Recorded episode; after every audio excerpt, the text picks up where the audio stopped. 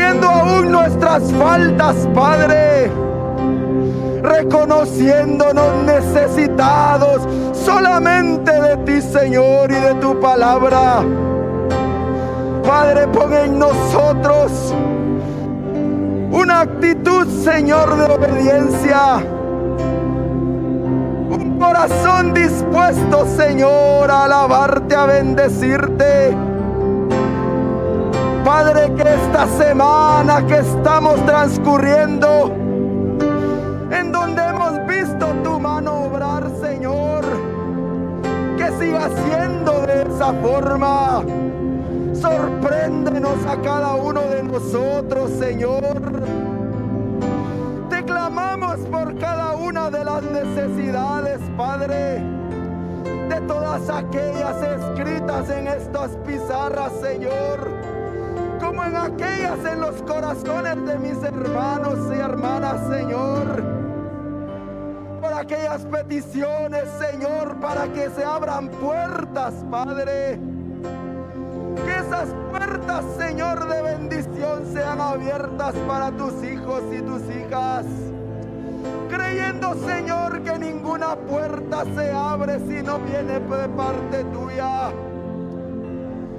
Que aquellos, Señor, que han anhelado obtener un milagro de parte tuya, puedan ver tu mano poderosa actuando a favor de ellos, Señor danos las fuerzas.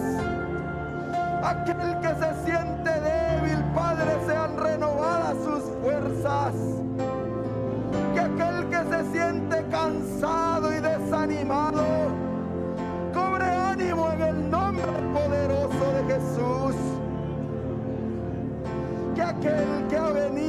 clamar por salud, Reciba ese don también, Padre, ese milagro que proviene de ti. Te clamamos, Padre, por cada petición.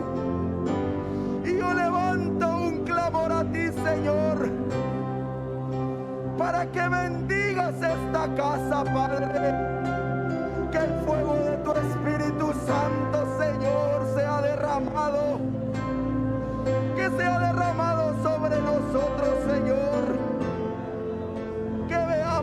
Padre, como tú obras. Que veamos en cada momento, Padre, tu misericordia perseguirnos. Que tu bondad sea sobre nosotros, Padre. Perdónanos, Señor, si hemos cometido alguna falta. Perdónanos, Señor, si hemos hecho algo Porque queremos, Señor, que tú nos escuches. Que tú, Señor, inclines tu oído para escuchar nuestro clamor. Entendiendo, papito hermoso, que tu presencia está en este lugar. Creyendo, Padre, por medio de la fe, que tú estás visitándonos, Señor. Aumenta nuestra fe, Señor, todos los días. Aumenta nuestra fe, Señor. Que aun cuando sentimos no poder más, que aun cuando sentimos, Señor, que ya no podemos, que ahí venga tu presencia, Señor, a fortalecernos. Que ese consolador por excelencia has dejado, Señor, sea derramado y traiga de su fresca unción. Derrama aceite en esta noche, Padre, sobre la vida de cada uno. Derrama vino, Padre, para que ese gozo venga sobre nosotros. Úngenos con tu presencia, bendito el nombre de Jesús yo levanto oración por la familia, Señor, de esta casa. Por cada varón, Padre, para que tenga vara de autoridad en su mano, Señor. Para que pueda utilizarla como corresponde, Señor que como sacerdotes de casa, Padre, puedan bendecir a los suyos también.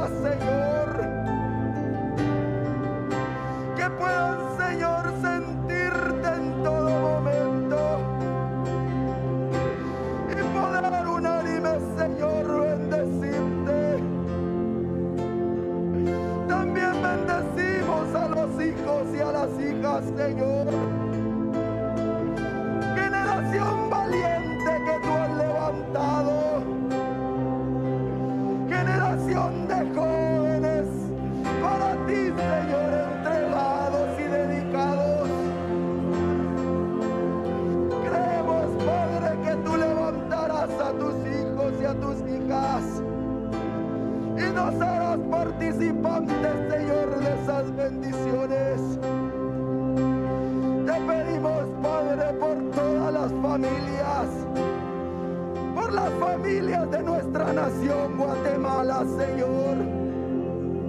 De esta nación de la cual tú has volteado tu mirada para verla con agrado, Señor. Sana nuestra tierra, Padre. Sana nuestra tierra, Señor.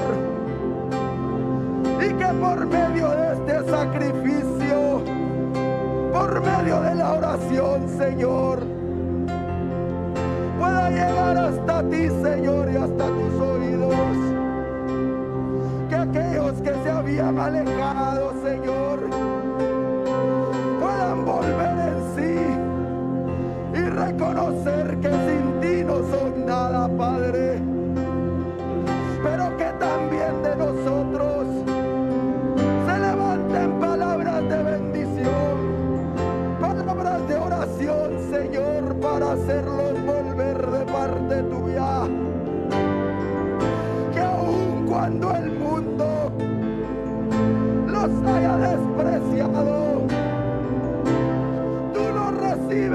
Recibes con brazos de amor, Señor. Te pedimos por aquellos cautivos de libertad, por aquellos que puedan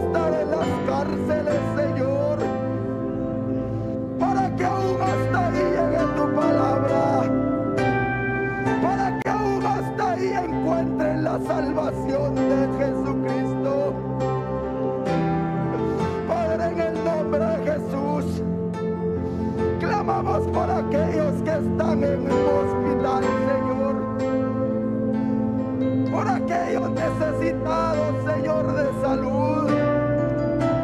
Por cualquier tipo de enfermedad, Señor, que los ha estado aquejando.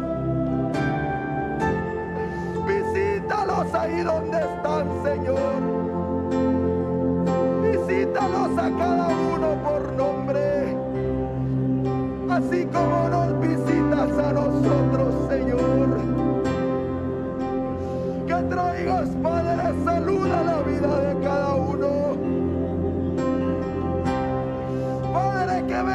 esa respuesta.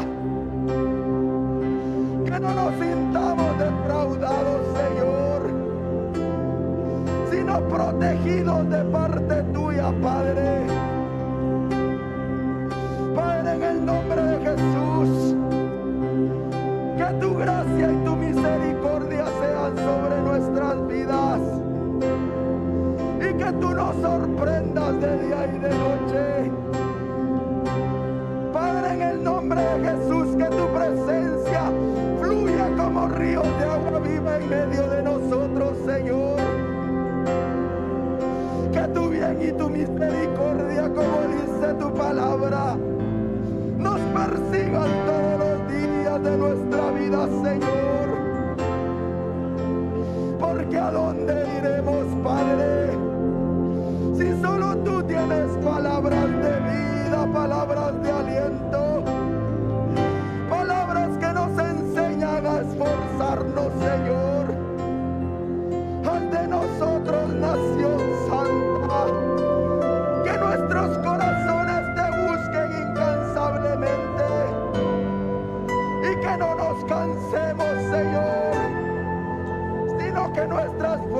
sean renovadas para glorificar tu santo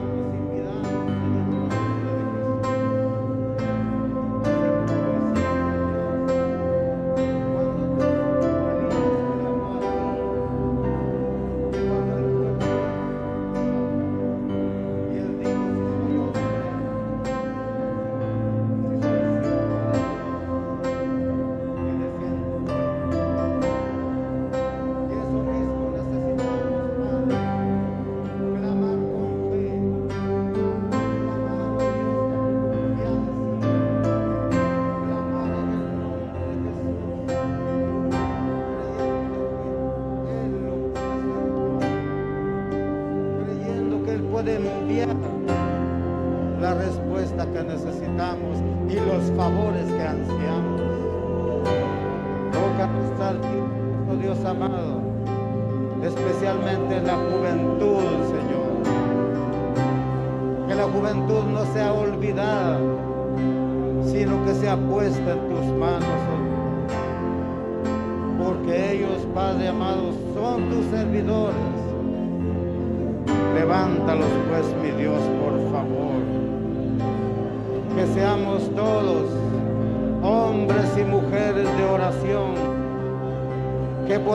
podamos ayunar en el nombre de Jesús. Porque de esa manera vamos a cobrar fuerzas cada día más y más. Y tener la seguridad de presentarnos delante del Rey, delante de Dios el Dios que nunca se ha olvidado de nosotros, el Dios que se ha preocupado por nosotros. Tiempos buenos, en tiempos malos, Él ha estado con usted, mi hermano, con usted, mi hermana, en esas aflicciones que han venido a su vida. Solamente el Señor ha sido su guardador han habido momentos difíciles de enfermedad, pero han habido alegrías también, las cuales son más que la misma enfermedad. Padre, enséñanos a confiar en ti. Enséñanos a tener fe en ti, oh Dios, para cuando vengan, oh Dios, esos momentos que no los deseamos, estemos fuertes con el poder de nuestro Señor Jesucristo. Padre, te alabamos y te bendecimos, porque solamente tú eres digno de honra y de gloria. Solamente tú eres, oh Dios, digno de adoración. El Dios de los cielos eres tú. Nosotros somos, oh Dios, una creación tuya pero con un privilegio mayor que los mismos ángeles, porque nosotros hemos sido comprados con la sangre de nuestro Señor Jesucristo. Por eso sentimos gratitud para contigo. Los que debieron haber muerto en la cruz del Calvario éramos nosotros, pero tú te ofreciste haciéndonos un favor. Y ese favor nos ha traído para vida eterna. Gracias Padre porque tus bondades no escasean sobre tu pueblo. Tus bondades son hermosas. Tus bondades son preciosas, Señor. Tus bondades son bellas, mi Dios. ¿Qué más podemos reclamarte a ti, Señor? hemos sido llenos de misericordia. Hemos sido llenos de favor tuyo, mi Dios. Por lo tanto, Padre, no nos podemos quedar delante de ti, oh que lo que tenemos de hacer es tener un corazón agradecido. Porque a pesar de todas las cosas negativas, el único y Dios fiel y verdadero eres tú. Porque Dios tan grande como nuestro Dios. Eres tú el único. Eres tú el único Dios. El Dios maravilloso. Que cuando hemos tenido necesidad de consuelo, tú nos has consolado, Señor. Cuando ha venido la tristeza, hemos clamado y tú has sido nuestra alegría, Señor. Gracias por ser un Dios tan bondadoso has llegado en el momento oportuno cuando nosotros te hemos necesitado, Padre. De esa manera, oh Dios amado, seguimos clamando por la vida de mi hermana pastora, Señor. Sigue tú restaurando, Dios, el rostro de tu sierva normaliza el funcionamiento, oh Dios amado, de esos tendones que ella pueda alcanzar salud para estar en medio de nosotros, Padre. Sabemos que ella tiene una necesidad y es espiritual, oh Dios. El deseo de ella es estar delante de ti, oh Padre. No se la niegues, mi Dios, por favor. Haz un milagro en la vida de ella, en el nombre de Jesús.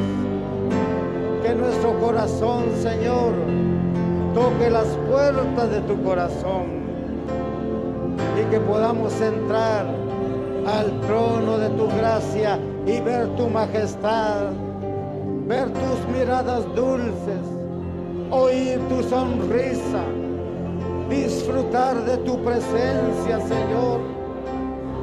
Padre, qué bueno eres tú, qué bueno es el haberte conocido porque podemos clamar con mucha esperanza y amor.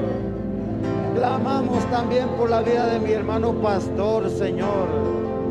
Tú conoces su necesidad, Padre, y las ponemos en tus manos, oh Dios.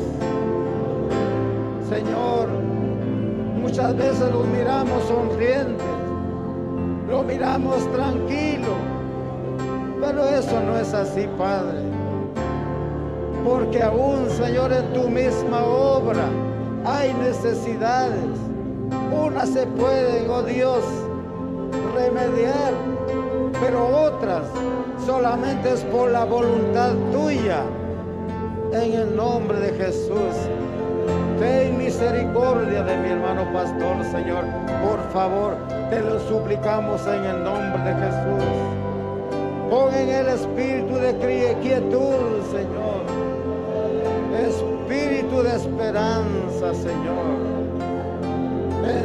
dale, oh Dios, paciencia, porque muchas son las necesidades de tu pueblo.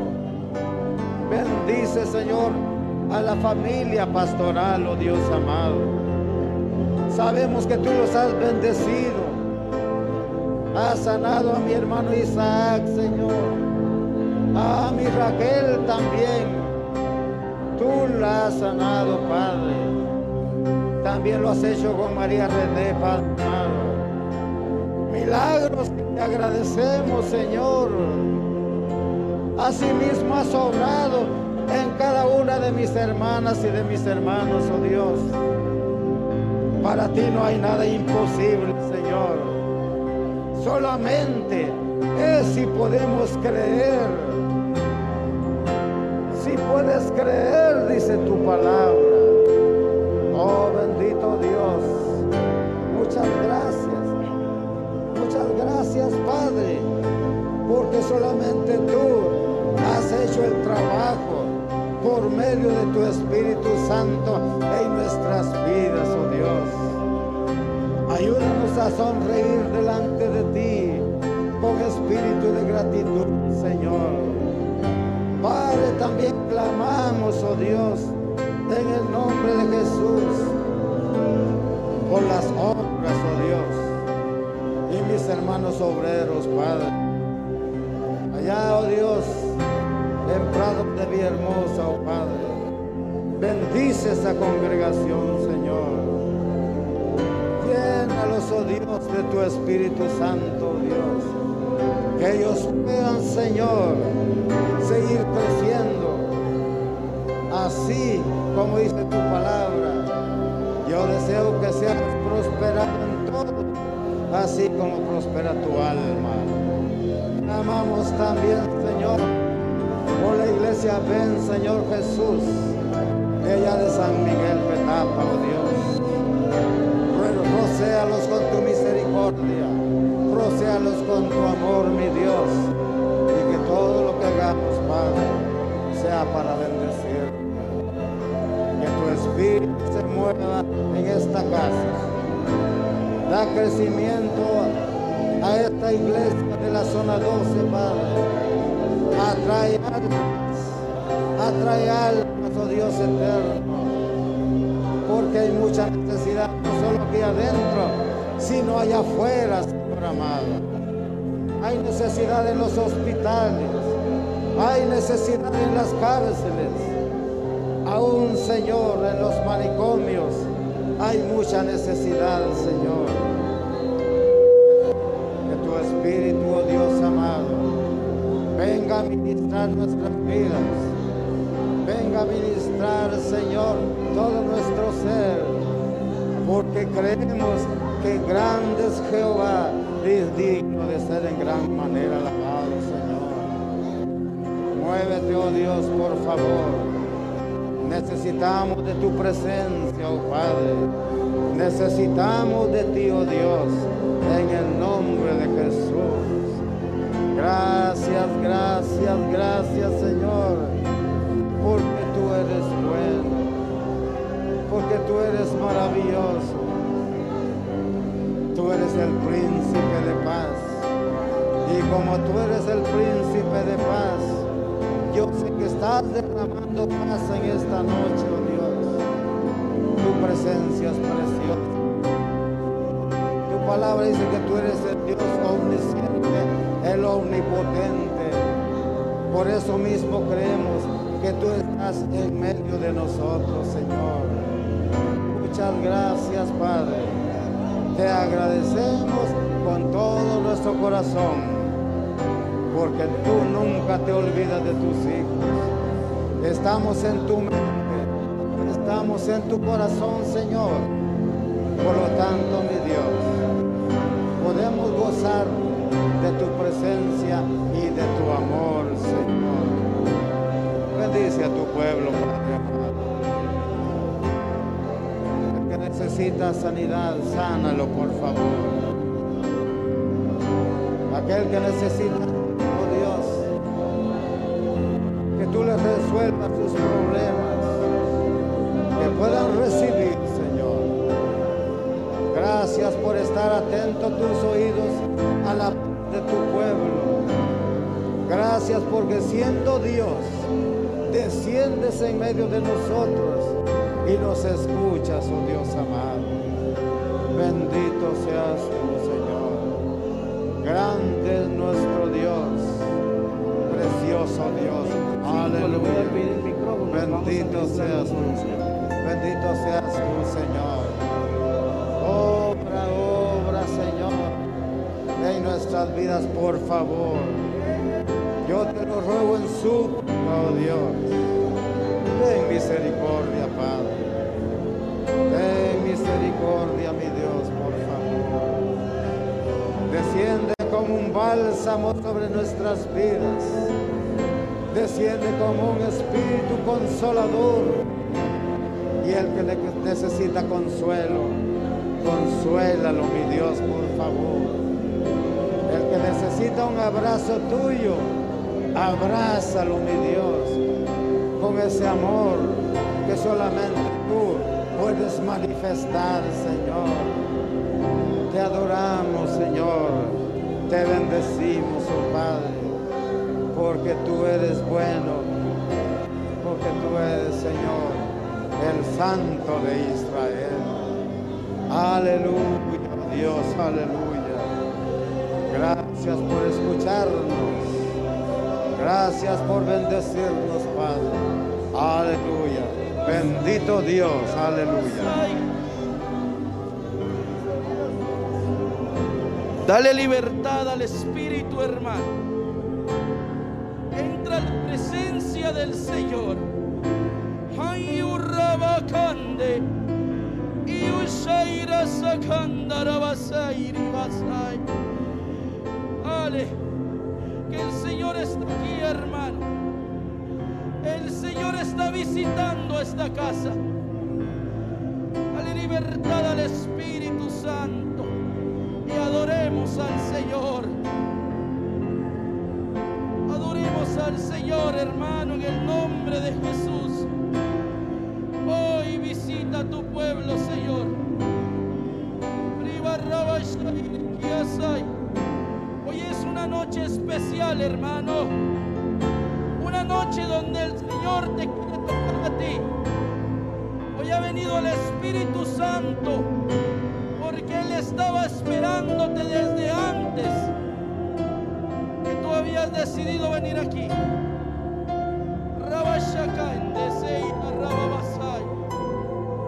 Empieza a llenar. Empieza a dejar que el Espíritu Santo te toque. Él está aquí. Y está anhelando un corazón dispuesto para usarlo. Riba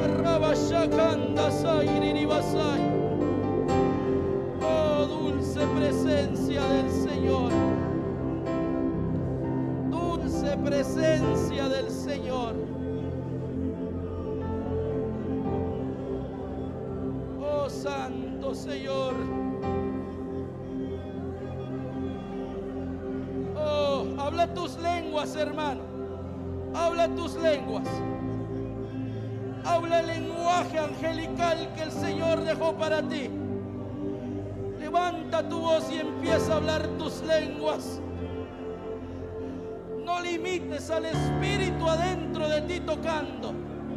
No lo limites. No limites al Espíritu y al poder del Espíritu Santo. Eso que estás sintiendo tú es el fuego del Señor visitando. Ya no dudes más. Oh, Rabashanda Sabakairisio. En el nombre de Jesús. Es el Espíritu Santo que le plujo bajar a este lugar. Oh, Rabashanda Rababasairi. Siente, siente al Señor visitando esta casa, preparando el ambiente. Preparando el momento para hablar. Habla tu pueblo, Señor. Trae la palabra, Señor, verdadera. El sonido cierto de trompeta, Señor, sobre tu pueblo.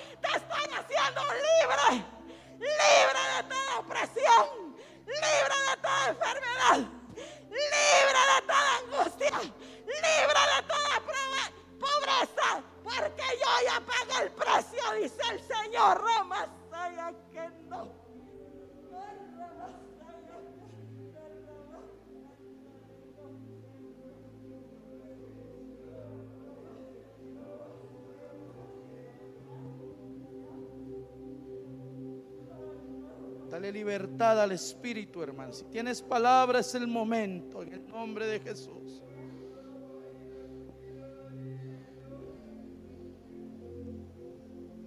Porque así dice el Señor. Te ha bastado mi gracia, dice el Señor. Te ha bastado mi gracia para sentir sentirte diferente, dice el Señor. Porque cuando ya no podías más, porque cuando te sentiste derrotado, dice el Señor, pusiste sonrisa en tus labios y aquí se hizo como una señal en tu vida, dice el Señor. Señal de victoria en mi nombre, dice el Señor. Señal que ha marcado tu vida. Hasta el día de hoy, dice el Señor. Mas yo te digo que perseveres y avances porque tiempos difíciles aún hay, dice el Señor. Tiempos en los que estarán alrededor tuyo. Sentirán miedo aún con el caer de una hoja, dice el Señor. Mas yo estaré ahí contigo para protegerte para cuidarte y ayudarte, dice el Señor. Por tanto, hoy es día de gracia, dice el Señor. De gracia que proviene de mí para los tuyos, dice el Señor.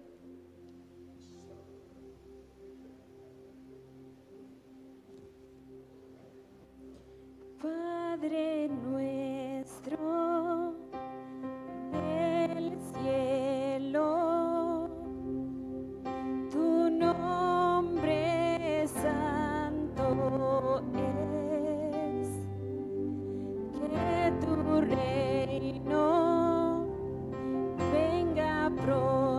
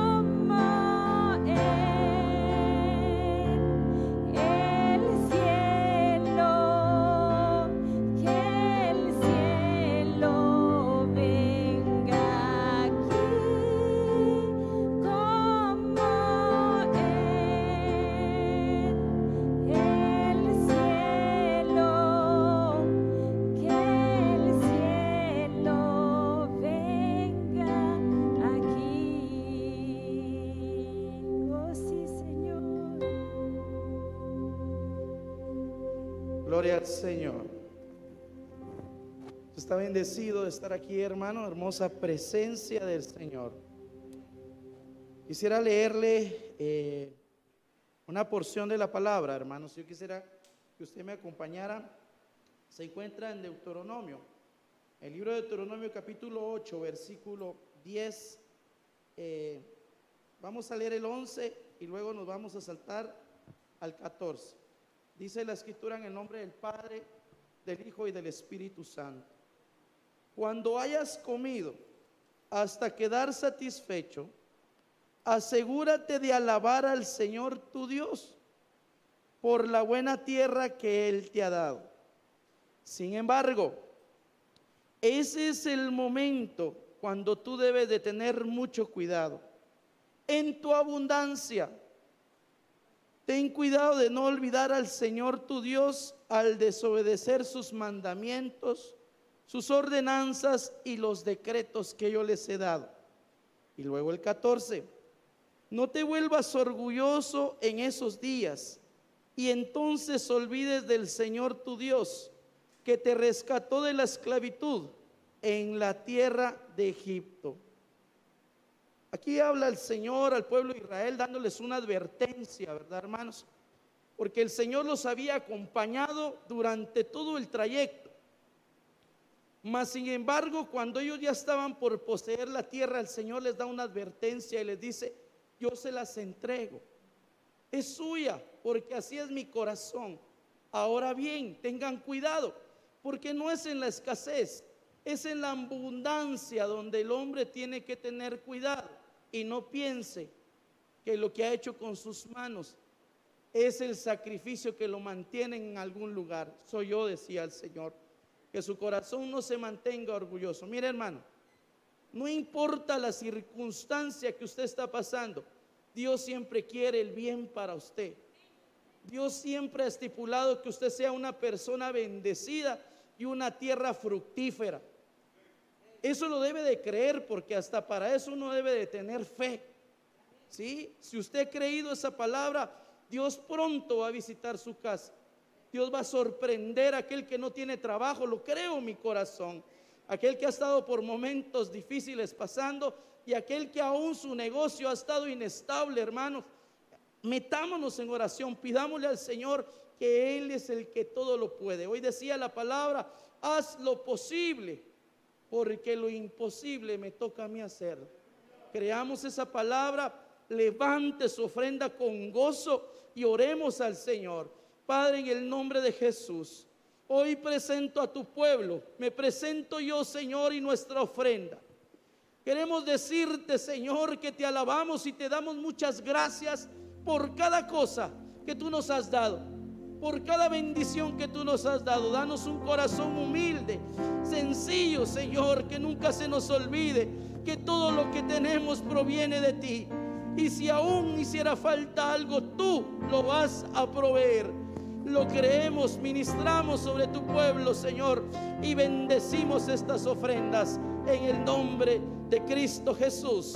Amén, amén y amén. Ofrende con gozo, hermano. Cantemos al Señor, hermanos. Amén. Padre de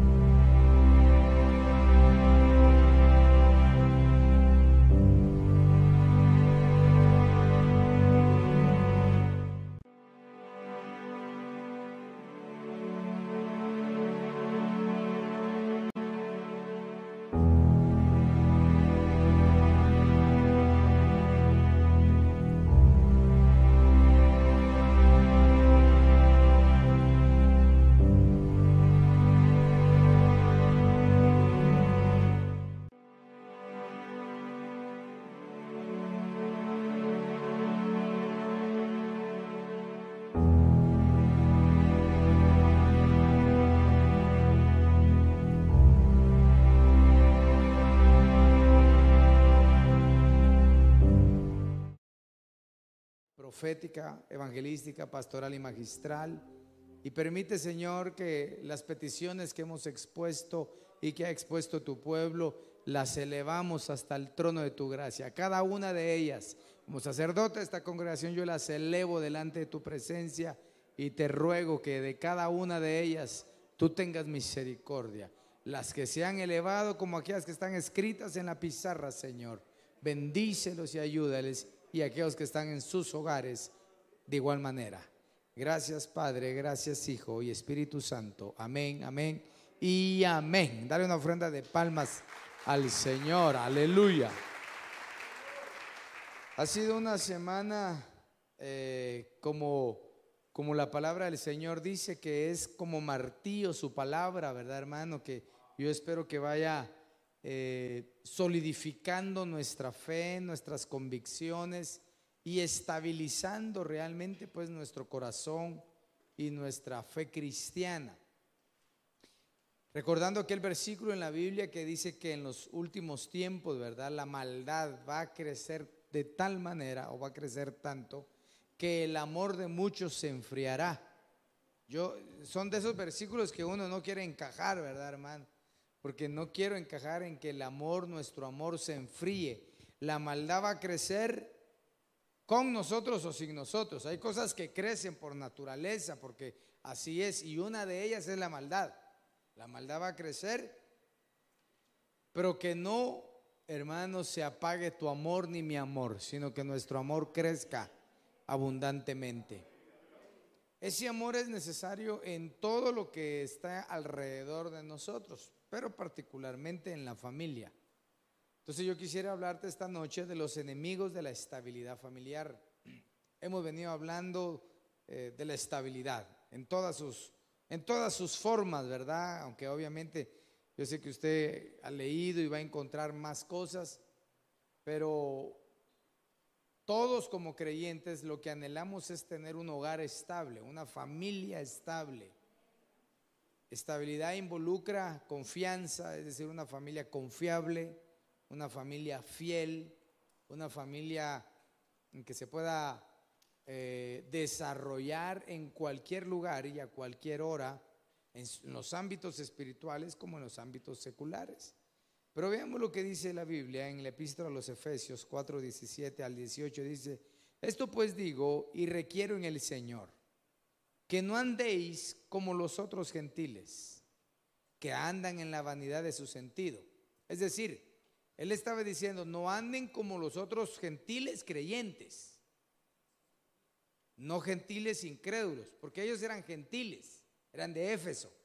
Entonces le dice, ustedes son creyentes y, estos también, pero resulta que todos ustedes son gentiles, pero no anden como estos otros gentiles, que andan, dice, en la vanidad de su, de su pensamiento, de su sentido, teniendo, dice, el entendimiento entenebrecido, ajenos de la vida de Dios, por la ignorancia que hay en, que en ellos hay pero hay algo importante, por la dureza de su corazón. Debemos pedirle al Señor que enternezca nuestro corazón. Cuando uno eh, examina las edades de los creyentes, de los, del cristiano, las etapas del crecimiento, y hablamos del niño espiritual, lo asociamos de muchas formas. El niño eh, es como el esclavo porque mientras es niño tiene que tener un tutor, ¿verdad? Y no disfruta con libertad lo que para él es. El niño es como los carnales, ¿verdad? Porque el apóstol Pablo dice, tuve que darles leche y no carne sólida, porque vosotros sois niños, ¿verdad? Porque todavía hay contiendas y celos. Pero hay algo que, que también es bueno en la infancia. Por ejemplo, Jacob cuando se reúne con su hermano eh, Saúl, Saúl le dice, eh, vamos, caminemos juntos. Y Jacob le dice, no, no, no puedo caminar a tu paso, mi querido hermano, le dijo. Porque tengo niños tiernos, le dijo, que si los llevo a ese paso se van a morir. Entonces lo que a mí me resalta ahí es de que la infancia involucra ternura. Por eso Leíamos hace un par de días eh, bueno, yo leí en la Biblia, mejor dicho, porque no lo pregué aquí, que dice que nosotros debemos ser niños en nuestra manera de pensar en cuanto a la malicia. ¿Verdad? Porque hermanos amados, en la familia, aunque muchos, gracias a Dios, o primero Dios no lo viven, hay familias en las cuales hay pensamientos de, de malicia dentro de la misma familia donde el hermano mayor, porque es mayor, se quiere aprovechar de los pequeños. O el pequeño, como es pequeño y más vivaracho, ¿verdad? Se quiere aprovechar de la nobleza del grande. Y realmente nosotros tenemos que romper ese estilo de caminar como los otros gentiles. Tú y yo somos nacidos de nuevo, cristianos, renovados, lavados con la sangre de Jesucristo. Entonces, ¿dónde se va a manifestar eso? En el hogar. Entonces, hemos hablado de las estacas y de los clavos que están ahí, estacas, ¿verdad? Entonces, imagínense que, que lo que está sosteniendo esa cuerda es su familia, es su hogar, su contorno, lo que usted ama, lo que usted defiende, sus padres de donde usted y yo podemos venir, y que esa cuerda un día se tense tanto pero no se tense en cuanto al crecimiento, sino se tense por los problemas y que se rompa. Hermano, hemos oído de casos terribles de separaciones. ¿Por qué? Porque hubo algo que rompió la estabilidad en el hogar. Y quiero hablarle de eso, no para que sepa cómo se desestabilizan los hogares, ¿verdad? Porque no se trata de, de saber cómo se desestabiliza, sino para más o menos atisbar que si yo tengo algo de lo que vamos a hablar, hoy es la noche oportuna para orarle al Señor y decirle, Señor, yo no quiero tener nada de eso malo. Yo, yo no quiero ser provocador de división en mi casa. ¿Cuántos dicen eso? Yo no quiero ser provocador de división en mi familia. Yo quiero ser un vínculo de unión, un vínculo de unión. Hay quienes no se van a poder unir porque no creen lo mismo, porque no tienen la misma fe. Esa es otra historia, pero que nosotros seamos gestores de vínculos de unión. Entonces veamos aquellas, aquellos enemigos que, que, quieren romper ese, ese cordón, ¿verdad? Que tiene unido a una familia y de los cuales debemos luchar contra ellos para que no aparezcan. Y si nosotros tenemos, como le decía, algo de eso, en el nombre de Jesús, que el Señor los saque. Génesis capítulo 20, verso 18, dice, porque el Señor había cerrado completamente toda matriz en la casa de Abimelech por causa de Sara, mujer de Abraham. Impresionante, ¿verdad? Yo puse aquí que una de las cosas, o el enemigo, uno de los enemigos que desestabiliza el hogar, es estar con la persona equivocada. No sé quién tiene ahí radio encendido. Lo bajen un poquitito nada más. Así predica solo uno esta noche. Cuando uno está con una persona equivocada, toda la familia se desestabiliza. La Biblia lo enseña en el capítulo 26, ¿verdad? Más adelante, en el caso de, de Esaú. Esaú tenía dos mujeres, a los, a los 40 años se casó. En aquel entonces se valía, así que no tome ánimo hoy. Una se llamaba Judith y la otra Basemat. Pero la Biblia dice que ellas, estas dos nueras de, Isaac y de Rebeca, le hicieron la vida insoportable. Así dice la Biblia. Le hicieron la vida insoportable a Rebeca y a Isaac. Y definitivamente, hermano, qué difícil es que le caiga el peso a alguien de ese, de ese escrito, por ejemplo, de ese comentario en la familia. Porque usted y yo estamos hoy aquí, yo aquí solo está mi hijita presente y, mi hijo anda reparando unas cosas por allá, mi esposa en la casa y ahí estamos, pues, pero, pero no solo somos nosotros, pues. Tengo primos, tengo tíos, tengo madre, tengo hermanos. igual ha de estar usted. A mí me late que usted tiene más familia más grande. Yo la mía es chiquita, pero buena, gracias a Dios. Todos tenemos más familia. Y qué feo es, hermano, que de repente alguien en la familia, ¿sabe cómo le llaman a esos? Las ovejas negras. Aunque hay que tener cuidado porque a veces tachan a un hijo o una hija de oveja negra y durante toda la vida carga sobre su cabeza ese, ese pensamiento, ese sentimiento, esa, esa es una mala carga, hermano. Casi por decirle como una maldición. Y si digamos usted fue una oveja negra y por eso el Señor nos rescató de ese pensamiento, de esa actitud, nadie, nadie más te puede acusar porque la Biblia dice, ¿quién os acusará a vosotros? ¿Acaso no yo los justifiqué? Pues dice, por mi sangre. Entonces uno, si a ti te dicen, no, es que usted siempre ha sido la oveja, momento, momento, momento, momento, momento familia. Yo no puedo cargar con el pensamiento que ustedes tienen al respecto mío, díganle. Quizás antes yo me, no sin el quizás me portaba mal, era irresponsable, les falté todo, pero desde que Cristo vino a mí, Él me cambió y lavó mis faltas. Entonces, si tú, aún creyente, aún siendo creyente, crees que eres la oveja negra, hoy yo te digo de parte del Señor, la sangre de Cristo tiene poder para quitar toda maldición y todo peso, toda carga. Porque la pregunta sería, ¿quién no ha cometido errores? ¿Quién?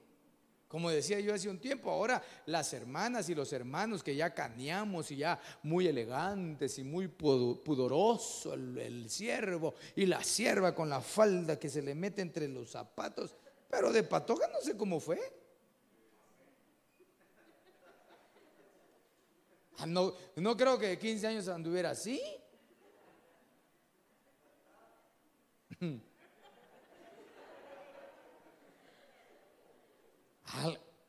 algún error tuvo que haber cometido en su vida. Entonces, este versículo y lo que quiero encajar aquí, pues obviamente va a los solteros ahorita, que, están en la edad de casamiento, en la edad de búsqueda, que aprendan a buscar lo bueno.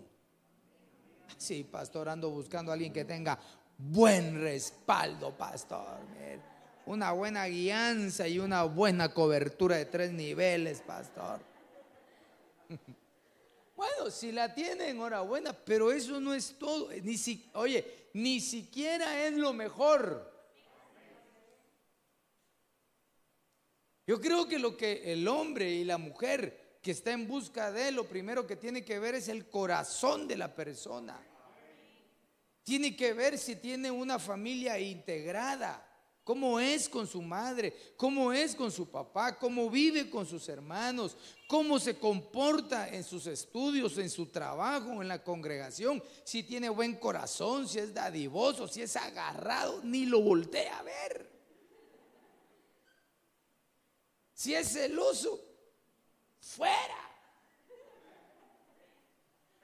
Si es tóxica, fuera. Sí, porque hay que empatar el partido. Eso. Porque si se está con la persona equivocada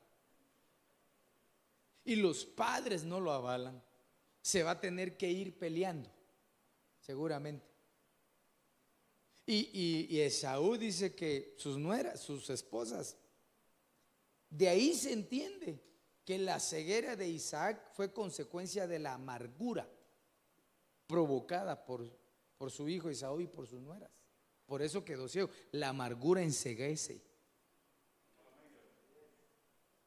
Pastor, y dice que no quieren a mi pareja. Que Pues si está soltero, aprovecha a hacer las cosas bien. No digas, no, yo me voy porque así es el amor. Es eso, pero eso ya ni las películas lo hacen. En las películas ya ni se casan.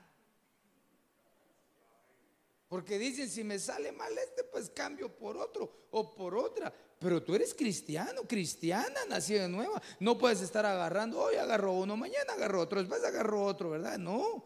No, tú tienes que ser definido, tienes que ser casto, casta, ¿verdad? Y, y listo.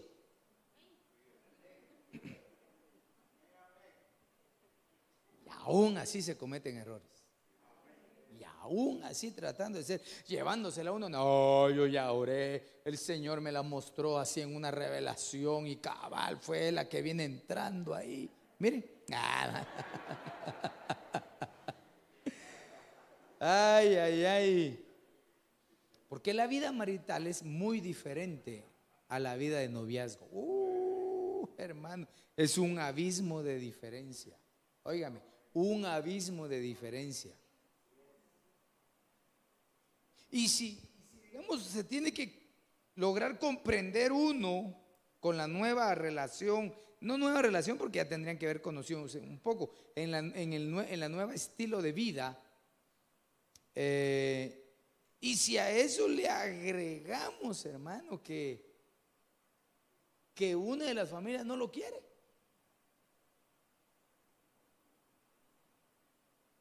Eso es conflictivo, hermano.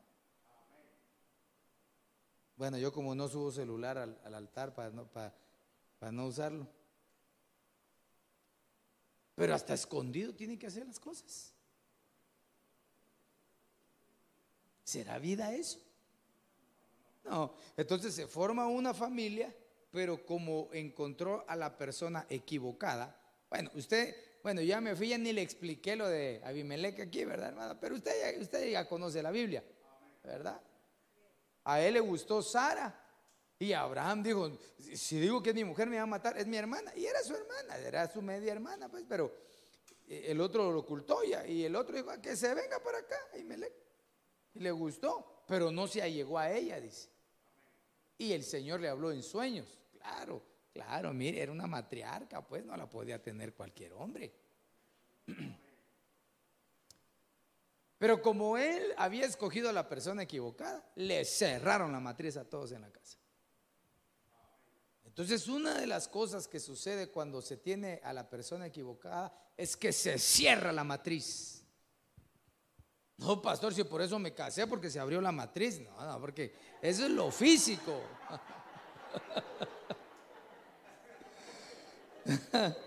por si alguien pensó así, va.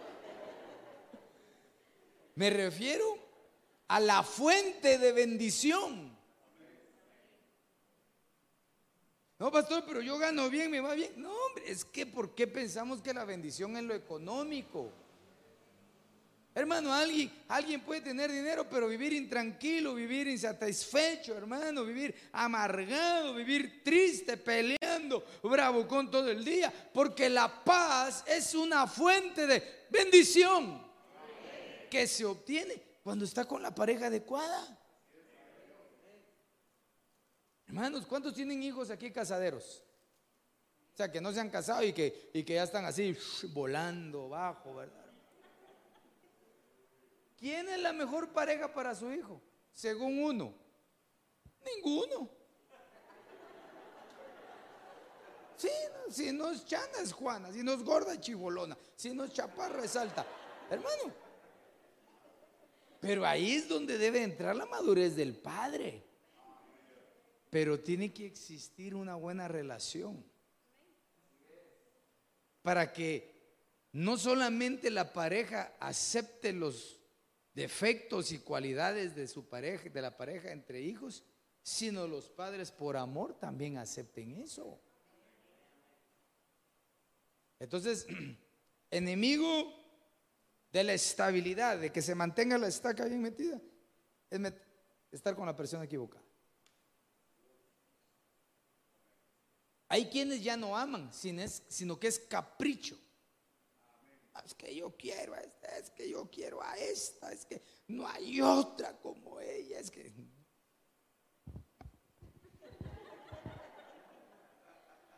¿Me entiende? Va?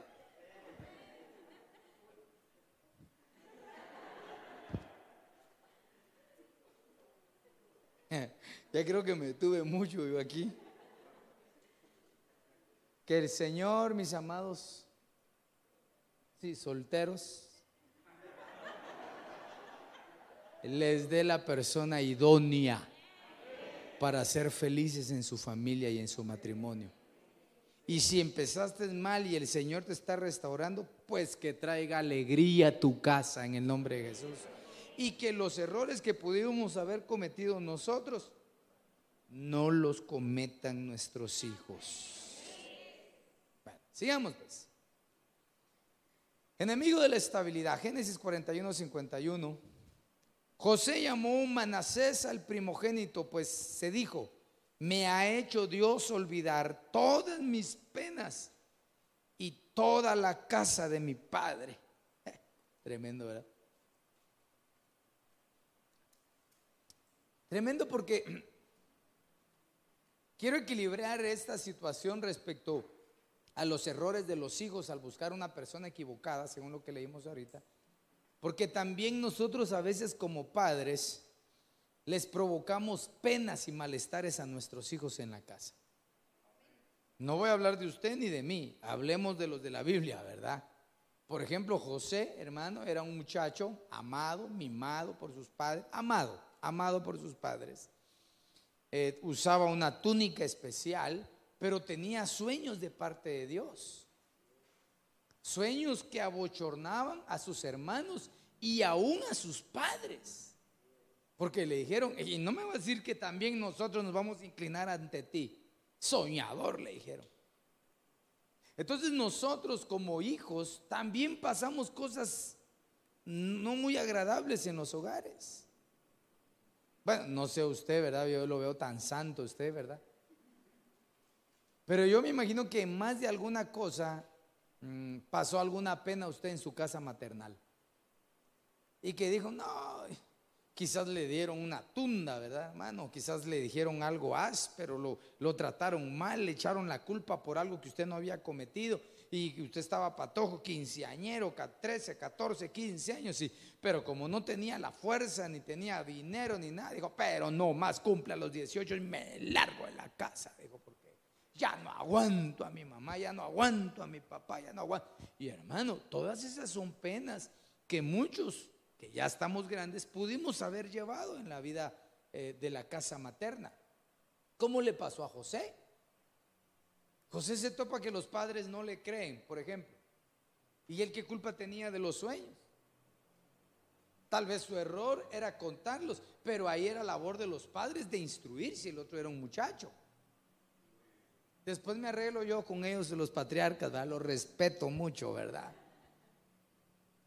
Y luego los amados hermanos mayores, hermano, que con hermanos eso no necesitaba enemigos, hermano. Lo envidiaban, lo celaban, hermano. Le hicieron la vida imposible. Lo vendieron, lo desnudaron. Se puede imaginar, hermano, que un muchacho de 15 años, 17 años lo meten en una cisterna. Vaya, vaya que no tenía agua, hermano.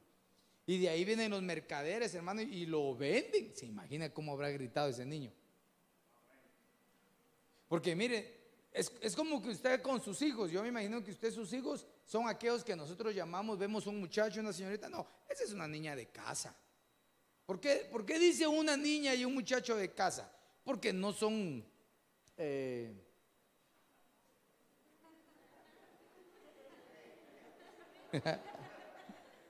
¿Verdad? No andan en la calle molestando. No, dice.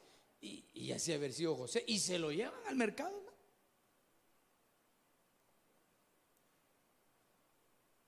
Qué duro haber sido, ¿verdad? Y los hermanos ahí parados. Y, lo venden. Sí, lo vendemos. Lléveselo. No, no, mira, por favor, Dan, mira, el Leví, Efraín, mira. No, que se lo lleven. Y lo amarran y lo montan y él gritando y llorando y aquellos. Shalom. menos mal que shalom le dijeron. Porque hay muchos que en sus hogares quizás tuvieron hermanos terribles. Que le hicieron la vida imposible. O tíos, o primos. Se sabe que, que en tiempos más anteriores, más antiguos, ¿verdad? La crianza era un poco diferente a como es ahora. Ahora casi que solo en la casa vive solo papá, mamá e hijos, pero antes en la casa vivía papá, mamá, abuelos, tíos, primos, padrinos, compadres y metidos. era aquel gentillal en la casa, hermano, que al final cada quien se tapaba con su propia chamarra y miraba cómo salía adelante. Pero por eso se ca- causaron muchos abusos físicos, emocionales, sentimentales y sexuales. Que están callada la gente, ¿verdad? Callado algún hombre, porque qué vergüenza, qué pena. Pero, pero eso, eso hoy en el nombre de Jesús tiene que salir de tu vida si hubiera un mal recuerdo. Porque, porque un enemigo de la estabilidad es mantener presente en la mente las penas del pasado. Yo, yo venía hablando con mi esposa hoy o ayer, no me recuerdo. Yo le diciendo, mira, hablando de, de- de cómo, eh, cómo hay personas, hermano, que realmente fueron afectadas en su infancia. Y que para poder salir de ese problema, tiene que llegar al punto donde fue el problema. Porque si no, no lo puede sacar. Hay procesos y todo, pero tiene que hacerlo. Entonces yo le decía, a lo mejor yo tengo un travel, le dije yo. Yo así le dije, tal vez yo tengo algo trabado ahí. O sea, trabado viene de la palabra, no, trabe viene de la palabra trabado, no es una mala palabra, ¿verdad? Y, porque fíjate, le dije yo que yo hay un montón de cosas que no me acuerdo. Por ejemplo, cuando empezamos el ministerio, que el Señor nos alcanzó, que no es mucho tiempo, son 10 años, hay cosas que no me acuerdo, les digo. Estábamos hablando hace poco en la casa, hace como dos días, que el Señor permitió que se fueran mis hijos con el apóstol a, Washington, a Maryland. Y fueron, fue una administración de alabanza y danza, y ahí estaban mis hijos. Y entonces me dice Isaac, ¿te acordás que yo no iba a dirigir? Y la pastora donde llegó le dijo, fíjese cómo le dijo la pastora, mira, le dijo, dirigió fulano, él está aquí. Dirigió sutano, él está aquí. Ojalá hagas algo mejor, dice que le dijo la pastora. Y el otro le empezó el dolor de estómago, ya no aguanto. Y, llamó. ¿Se acuerdan que llamé? Y Berito, sí, yo. Sí, le yo no me acordaba. ¿Y te acordás que estábamos en la casa de tales hermanos? Me dijo, y nos pusimos a orar. Sí, le dije. Enfrente de mis hijos, ¿verdad? Y entonces veníamos solitas yo con Vero y le digo, pues yo no me acuerdo, le dije. Me di cuenta, me dijo. Pero ¿sabes de qué sí me acuerdo mucho? De las cosas buenas. Ala, yo tengo tantos recuerdos y, pasé cosas tristes, porque sí las tengo ahí presentes, pero, pero mi mayor archivo de recuerdos descansan en los viajes que hacía con mi papá, con mi abuelo, en lo bien que pasábamos. Ahí está. Entonces le decía yo, está bueno que no me acuerde de cosas, le dije, así no me amargo con nadie. Entonces entendí que un enemigo de la estabilidad en la familia es siempre traer a la memoria la tristeza de la casa del padre. Porque a- a lo mejor la hija, cuando era hija, el papá era hostigador, la maltrataba, la hería. Y, ahora que está casada, tiene un marido responsable y todo, pero que de repente se, molesta como cualquier otro hombre y se siente ya tan dañada. Porque decía, así era mi papá, ya no puedo vivir en esta vida, me voy a matar. Tráiganme dos aspirinitas. Ese es un problema. Aquí. O sea, no está aquí en el consciente, está en el inconsciente. Se lo tiene que sacar. Porque si no, no va a ser feliz en su hogar. Hay, hermanos que, que yo conozco que cuando eran chiquitos los agarraban a chicotazos. con- Le decía, aquí está tu nana, le decía, chicote caballo. Esta, eh, yo soy tu mamá y esta es tu nana, le decía. Acordate, ¿verdad? Y cuando llegaban y, los chicoteaban, ah, ahora ellos dicen, yo no, yo no le po- yo no puedo corregir a mis hijos porque me acuerdo cuando estás criando monstruos, le digo yo. Porque no podemos separar la instrucción, disciplina y corrección, no podemos separarlas, están unidas. Entonces dejan de hacer algo Porque a ellos le hicieron eso y creen que el no hacerlos va a ayudar a sus hijos. Y si usted se da cuenta, tenemos una generación tan diferente a nosotros. ¿A los cuántos años salió a trabajar usted, hermano Hilario? La primera vez.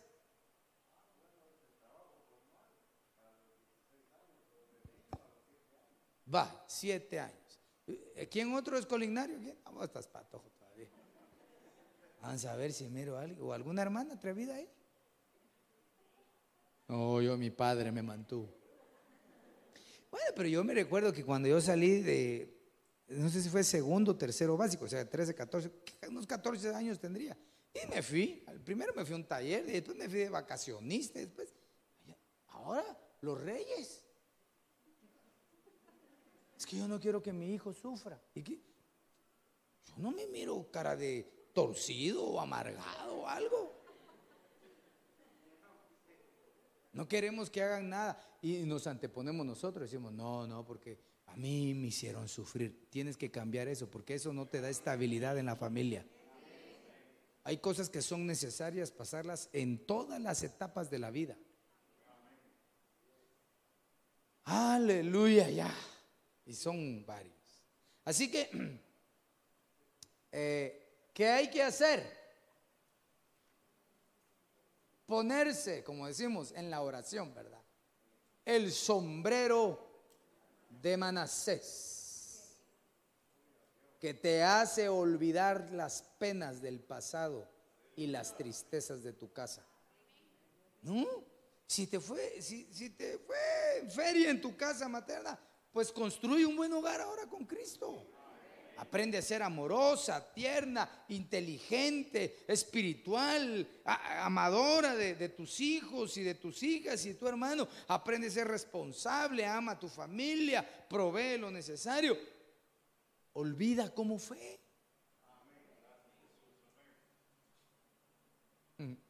Estábamos recordando, ¿verdad? Que aquella, anécdota que le cuento yo de aquella pareja recién casada que, que, el, muchacho le dijo, mira, ¿por qué no me haces un mi pescadito asado? Una mi mojarra, le dice asada. Está bueno, le dijo la otra. Ni conocía las mojarras, pero las conoció ese día, ¿verdad? Y fue a comprar el pescado, hermano, y, y, cuando llegó, sacó su sartén, le voló la cabeza y le voló la cola al pescado y lo puso a asar.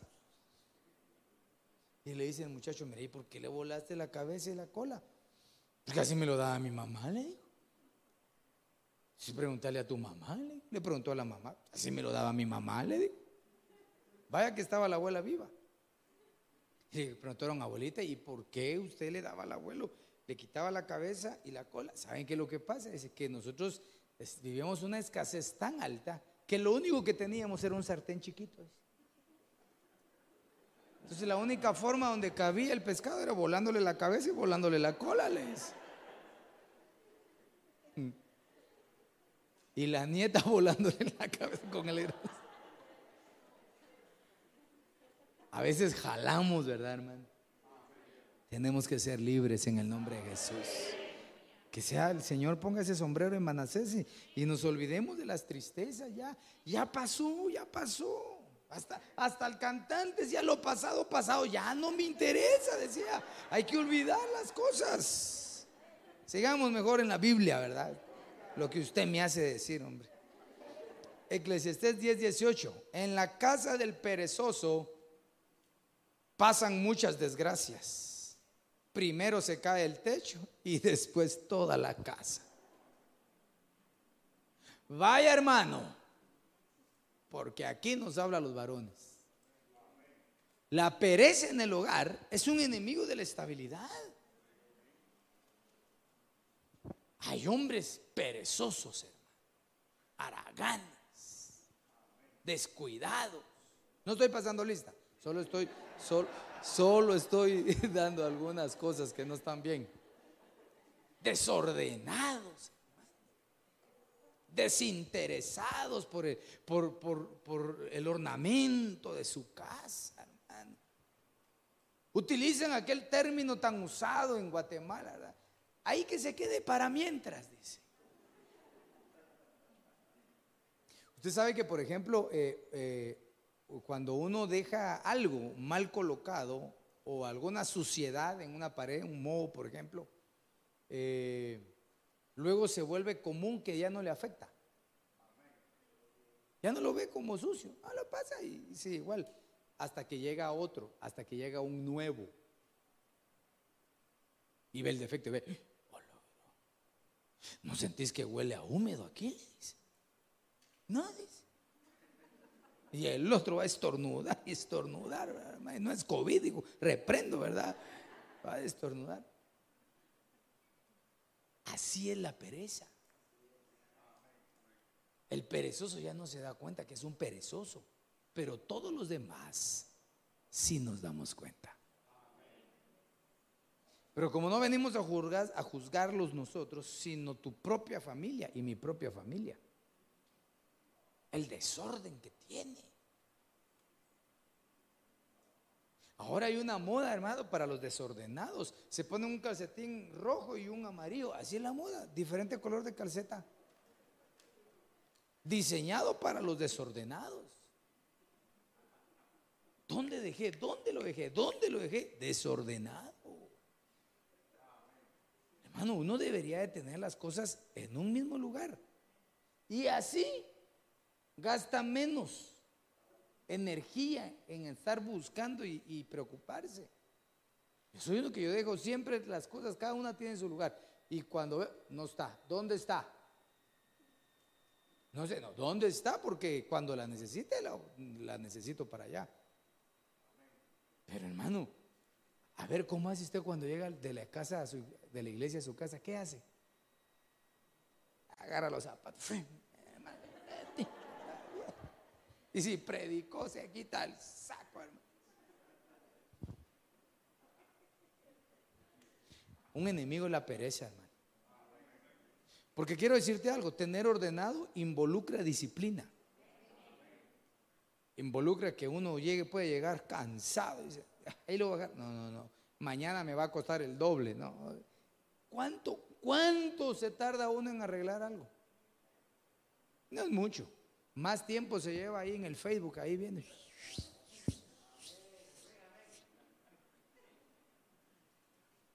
Haga la prueba, hermano. Yo ya la hice. Yo me levanté un día, hermano, y dije, bueno, me voy a bañar. ¿Cuánto tiempo me tardo en bañar? Depende, dije, si me meto a la tina, dije yo. Ah. Con la tina, ¿verdad? Así le dice a la pastora, dice. ¿verdad? 15 minutos, 10 minutos. Pasa, por eso me baño todos los días, ¿va? Ahora los que no se bañan todos los días, ni modo. Va. 15 minutos, 15 minutos, 15 minutos. Dí- Dígame usted si los 15 minutos viendo sus redes sociales se le pasa, pero así, mire, así. Y digo yo, ahorita ya me hubiera bañado.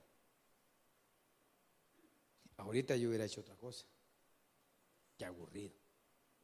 Pero sigamos viendo.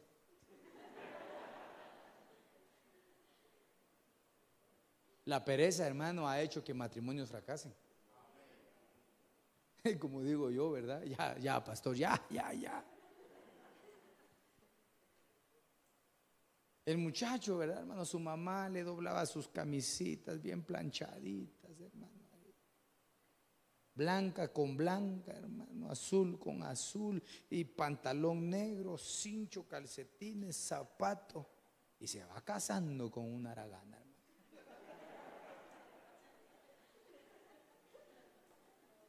¿Y mi camisa? Aquí está.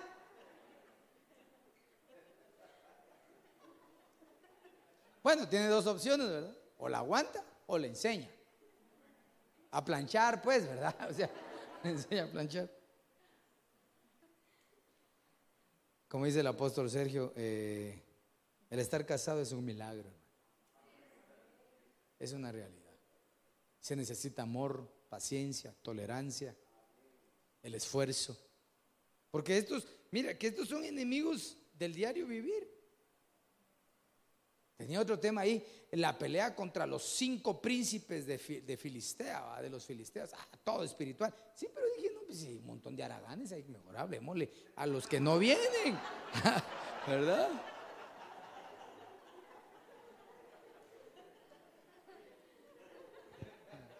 Perdón, perdón, perdón. Creo que tengo que retroceder un poco. Que el Señor nos dé habilidades poderosas, que nuestras hijas y nuestros hijos sean diestros, disciplinados, que no tengan que ser empujados, sino que ellos sean proactivos en todo lo que hagan. Eh, Salmo 127, verso 1, si el Señor no edifica la casa, en vano trabajan los que la edifican. Si el Señor no guarda la ciudad, en vano vela la guardia. Eh, un enemigo es no tener a Dios en primer lugar. Por eso debe saber con quién se va a casar y debe saber que ahora que usted es cristiano y cristiana, pues tienen que poner a Dios en primer plano en todos sus asuntos. Hermano, yo, lo, yo aún lo digo en cuanto, aún en cuanto a las iglesias, a los ministerios, porque eh, hay quienes dicen, bueno, no, pero es cristiano. Mire, es, es, eh, es cristiano, pero no, no cree en el Espíritu Santo. Me, me guardé, ¿verdad? Decir que no cree en el Espíritu Santo, no cree en el fluir. Entonces, entonces ¿qué, ¿qué, va a hacer? ¿Se va a casar para llenarlo del Espíritu Santo? ¿Se va a casar para que crea en, en los carismas del Señor? ¿O se va a casar para que le diga, mmm, eso no me gusta, eso no es de Dios? Es más, ya no vas a la iglesia. Ah. Ahora te vas a mi iglesia y te sentás las mujeres allá y los hombres acá y cuidadito y hablas en la iglesia se le descompuso la vida a la tal. Con un evangélico, ni siquiera con el católico, con un evangélico, pero de otra, de otro pensamiento, de otro fluir. Entonces, si no ponemos a Dios en, en, en nuestros asuntos, desestabiliza la vida familiar.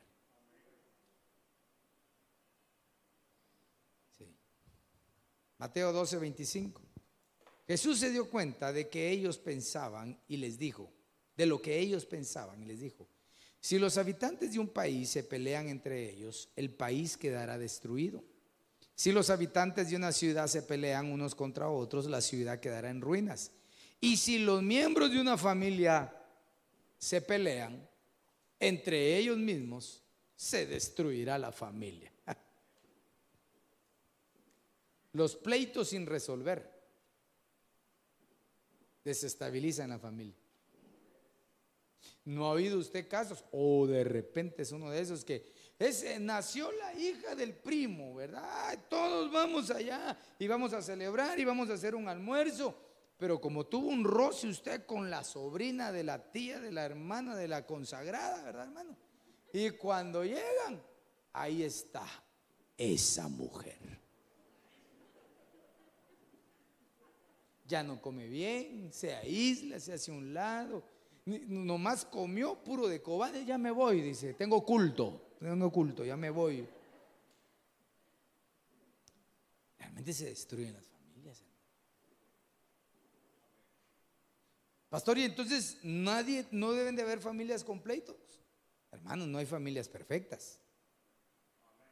El problema es de que cuando hay un pleito, levantan la alfombra meten la basura y tapan y dejan caer la alfombra. Tarde o temprano, eso va a volver a salir y va a volver a salir. Más vale un rato colorado que pasar 100 años todo descolorido, hermano, en la relación. Mejor hay que hablarlo con un espíritu de restauración, no de pleito. No de exponer, ah, ahorita va a ver, a, ver, pedí, pedime perdón, pedime perdón. No, perdóname. Ay, eso quería, ¿oyeron? ¿Oyeron? No, hombre, eso es un orgulloso, orgulloso de primero. Debe de haber un espíritu de reconciliación y de restauración. Porque si se mantiene en pleito continuo, esta versión puse, bueno, no puse, esa versión dice si una familia se pelean. Otra versión dice, si la familia está dividida, está sectorizada. Hay padres, ¿verdad? Que dicen, no, e, este, a este hijo quiero yo, ¿ve? A tan chulo, se parece a mí. En cambio, el otro, no, se parece a su mamá, ese no, no lo quiero. O la niña, no. Eh, yo, yo, oh, hijos hombres quería, mujeres no quiero, ahí váyase con su mamá. Es una división terrible. Aún, hermano, si uno de los hijos le sale así con un coeficiente intelectual más alto que el otro, el otro tal vez no le gustan las matemáticas, pero le gusta la música. Ya pensó usted, ¿y quién vive de la música? Pero alguna virtud tienen nuestros hijos. Bueno, toquemos algo para que los hermanos se tranquilicen esta noche. Enemigos que tenemos que ir quitando de nosotros. Hermano, te aconsejo, no pelees. No busques, no seas motivante de pleito en tu casa o de división. Es que solo a mí me piden, porque tal vez tú eres el más bendecido o el más inteligente, qué sé yo. Hazlo con decoro y sin ocasionarte tú mismo problemas. Y si te hicieron daño en el pasado, en tu casa materna, pues pongámonos el sombrero de Manasés esta noche y olvidemos, olvidemos los agravios, la maldad y la traición. ¿verdad? Si nos casamos para nuestros padres con la persona equivocada, pues enmendémonos en el, en el camino del Señor clamemos para que las cosas cambien y demos frutos y seamos dóciles y comprensivos, porque no para siempre será trillado el trigo, dice la Biblia. Todo se puede cambiar. Y si estás soltero y soltera, piénsalo bien, piénsalo bien. Si una relación te trae conflictos, ni siquiera estás casado o casada y ya te trae conflictos, piénsalo, piénsalo. Recién casado, cuídate. Pide consejo, no seas arrebatado, no seas arrebatada. No quieras llevar el primer lugar, hermano, porque tú, tú eres el hombre. Aunque ahora con el feminismo la mujer, ah, pues yo también mando. Somos creyentes, somos cristianos, el Espíritu Santo mora en nosotros. Tenemos que dar un mejor estilo de testimonio en nuestra vida familiar. ¿A los cuántos años se es maduro? ¿Cuándo se ama? Porque si digo de 40 para arriba, conozco viejos que de maduro no tienen nada. Y conozco jóvenes que se han llevado muy bien. Porque lo sustentaron en el amor y en la misericordia de su vida. Dios siempre tiene una salida para las familias. Hechos 16:31 dice, ellos respondieron, cree en el Señor Jesús y serás salvo tú y toda tu casa. Así que hay promesa para los que creemos en Jesucristo. Que tarde o temprano aquellos que no le conocen de nuestra familia lo van a conocer. ¿Qué método va a usar el Señor? Eso le compete a Él. Pero yo descanso en su promesa que si yo ya creí en el Señor, seguramente mi casa será salva. Y es una promesa para todos aquellos que lo creen. Ponte de pie y vamos a orar. Y le vamos a pedir al Señor que quite de nosotros todo enemigo de estabilidad. Y creería yo que particularmente los recuerdos negativos del pasado hay que cortarlos. No nos ayuda en nada vivir una vida de sufrientes, recordando. No. Por eso dice la Biblia en Isaías 3:10, ¿verdad? Ve y dile al justo que le irá bien. Entonces mejor entro en el camino de la justicia y me va a ir bien. Levanta tu mano. Padre, en el nombre de Jesús. Yo te doy gracias, Señor, por tu palabra, porque ella nos instruye y nos adiestra en el camino de la justicia y de la verdad. Te pido, Señor, que por favor quites de nosotros todo receptor, Señor, de provocadores de inestabilidad en nuestra familia, toda clase de pleito, Señor, toda clase de dejarte a ti en segundo plano, la pereza, el tener que escoger a la persona equivocada, en el nombre de Jesús. Por los solteros, Padre, yo te pido por los solteros, por mis hijos, por mi hijita, Señor. Por cada uno de los solteros, yo te pido que les dé la sabiduría, que les dé la gracia, el temor para escoger adecuadamente a la persona indicada. En el nombre de Jesús. Y yo te invito esta noche que si el Señor te habló respecto a del pasado, en cualquier instancia de tu vida, pero te afectan, que pongas tu mano sobre tu cabeza como colocando el sombrero de Manasés. Y vamos a orar. Padre, en el nombre de Jesús, yo te pido, Señor, que sea colocado el sombrero de Manasés, el cual hace olvidar, Señor, las penas del pasado, los sufrimientos, las angustias ocasionadas por injusticia, Señor, por lo que haya sido. Lo ponemos en el nombre de Jesús para que sea olvidado todo ese sufrimiento y que a partir de hoy, Señor, no mañana, a partir de hoy, nuestra mente sea renovada por el poder de la fe. En el nombre poderoso de Jesús. Bendice a tus hijos y a tus hijas, Señor, a lo largo de esta noche y a los que nos escuchan ahí, Padre, en sus hogares. En el nombre poderoso de Jesús.